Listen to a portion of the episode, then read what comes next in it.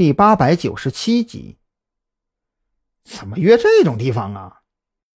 白若萱刚一坐下，就开口抱怨：“导航上愣是找不到这家茶楼，要不是我知道问路，就放你鸽子了。”这地方便宜啊！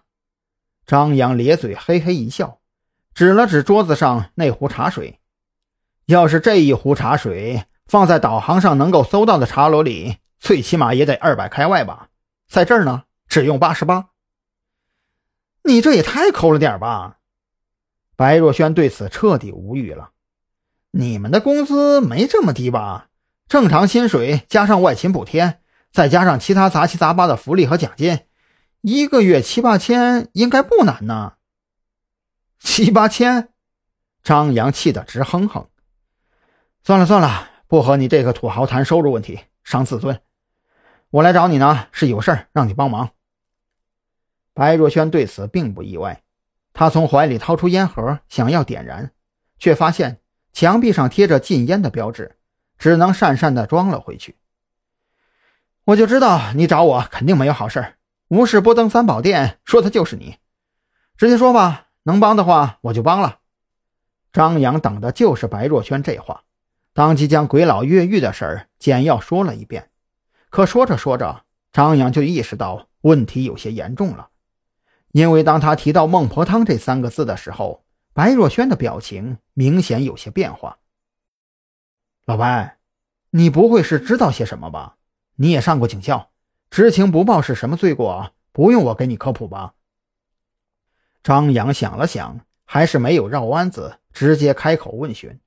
他觉得白若萱身上或许会出现一些小问题，但是绝不可能出现原则性问题。事实证明。张扬对白若萱的认知还是非常正确的。白若萱面色阴晴不定，端起茶杯，足足喝了得有十多杯。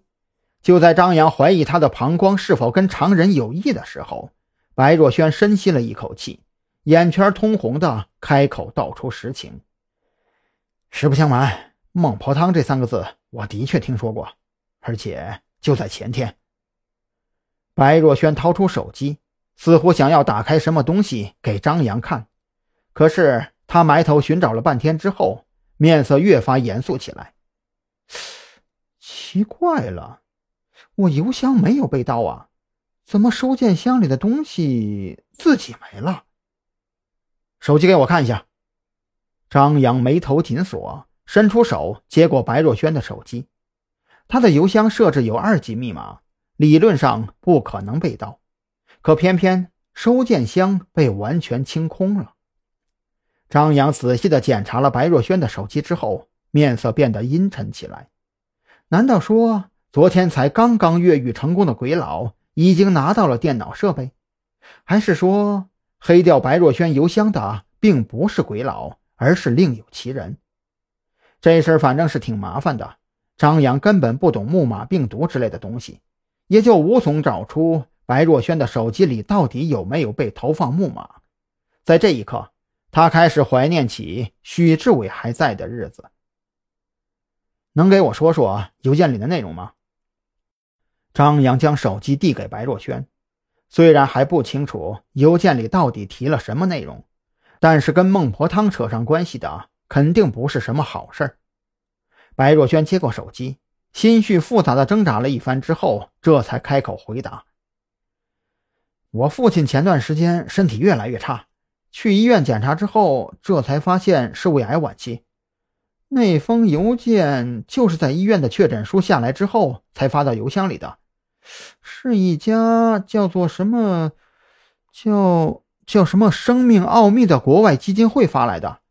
他们声称有能力在短时间内克隆并且催熟人类器官，并且保证器官移植手术百分之百成功。这其中也提到过这个孟婆汤。据他们说，这种药剂可以用来洗涤脑部无用的记忆，最低能让脑组织的寿命提升十到二十年。